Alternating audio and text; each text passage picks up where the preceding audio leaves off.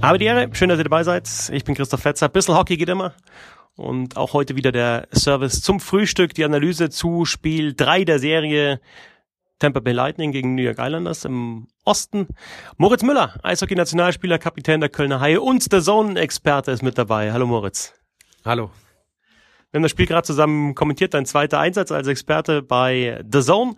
Und ja, die Islanders sind zurück in der Serie verkürzen auf 1 zu 2, gewinnen also Spiel 3 mit 5 zu 3 und wir haben es jetzt gerade in der Übertragung schon gesagt, äh, absolut verdient, dass es jetzt hier nicht 3-0 für die Lightning steht in der Serie. Ja, das sehe ich auch, äh, sehe ich auch so. Ähm, die Islanders, wie man, wie man sie kennt, mit einer sehr konzentrierten Teamleistung und ähm, gerade zu Beginn des Spiels ähm, ja, würde ich schon sagen, das Spiel zu großen Teilen kontrolliert, haben dann nach der 3-1-Führung bisschen den Faden im Spiel verloren. Ähm, danach hatte Tempo auf jeden Fall ähm, richtig Aufwind, hatte auf 3-3 verkürzen können, aber denke ich, am Ende geht der Sieg äh, in Ordnung und damit ist die Serie auch wieder spannend.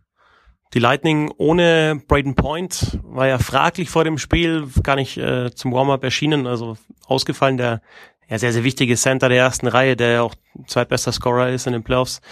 Ähm, aber die Lightning haben auch gezeigt, dass sie selbst seinen Ausfall noch plus Stamkos plus Killorn, der gesperrt war, kompensieren können mit einem starken Kutscherow vor allem.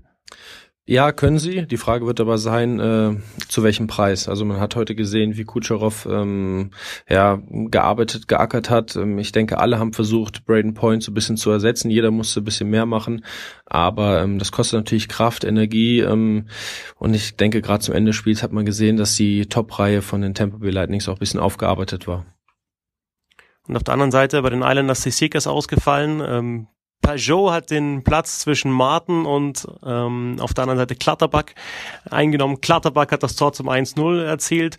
Pajot dann mit dem Empty Net Goal zum 5 3. Äh, das ist jetzt nicht unbedingt die drei der größten Namen, die drei, aber Wahnsinn, was die für eine Energie gebracht haben. Auf jeden Fall, also das würde ich direkt so unterschreiben. Ähm, ja, als vierte Reihe, sage ich mal, ähm, begonnen und jetzt äh, mit Peugeot haben sie das Spiel begonnen, ähm, jedes Eröffnungsbully genommen und dann die letzte Minute im Spiel. Also ich denke, man kann sehen, welchen Stellenwert sie mittlerweile bei den Islanders eingenommen haben. Und immer wenn sie auf dem Eis waren, äh, haben sie für Unruhe gesorgt. Ich denke, da ist heute womöglich eine neue Reihe entstanden. Und äh, bisschen anders natürlich auch die, ja, der Verlauf. Wir streichen jetzt mal das erste Spiel, 8-2 für die Lightning. Das war einfach, äh, da waren, waren die Islanders vielleicht noch auch körperlich beschäftigt mit der langen Serie gegen die Flyers, äh, die ja über sieben Spiele ging.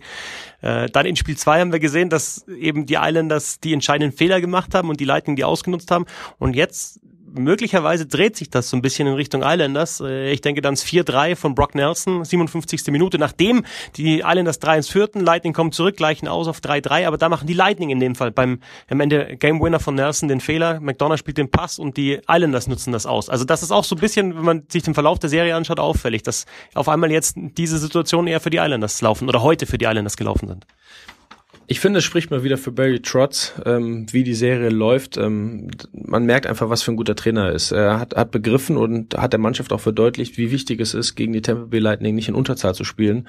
Ähm, das war ein, ein, großes Problem in Spiel 1, die vielen Strafen. Gegen Philly ging das noch einigermaßen klar, sage ich mal, weil Philly nicht das Powerplay hatte, was ähm, die Islanders ähm, immer bestraft hat, aber ähm, haben sehr diszipliniert heute wieder gespielt und wie du richtig sagst, hat sich das Ganze jetzt so ein bisschen gedreht und die Islanders präsentieren sich gerade etwas cleverer.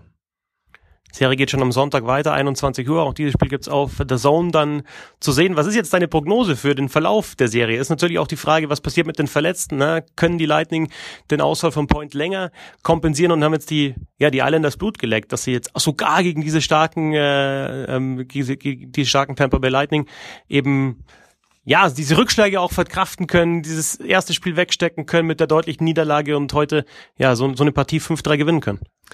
Ja, wie du richtig sagst, gibt es ein paar Fragezeichen mit dem Verletzten. Das kann das Ganze natürlich in die eine oder andere Richtung beeinflussen. Wenn ich die Islanders so aber spielen sehe, dann, dann muss ich sagen, sehe ich da doch ähm, eine sehr reife Mannschaft und so wie die spielen, spielt ein Championship-Team. Sehr konzentriert, diszipliniert. Tampa Bay ist mit Sicherheit die Mannschaft, die mehr individuelles Talent in der Truppe noch hat, wobei man das bei den Islanders jetzt auch nicht einfach wegreden kann. Aber ähm, Tampa Bay sieht vielleicht auf den ersten Blick so ein bisschen flashier aus, aber ähm, mein persönlicher Tipp ist, äh, die Islanders arbeiten sich zurück in die Serie und ähm, gehen als Sieger der Serie hervor. Wir werden es verfolgen. Ihr könnt es verfolgen auf der Zone. Danke an Mo Müller. Die Übertragung hat Spaß gemacht und danke, dass du dir auch noch die Zeit genommen hast für den kurzen Podcast jetzt.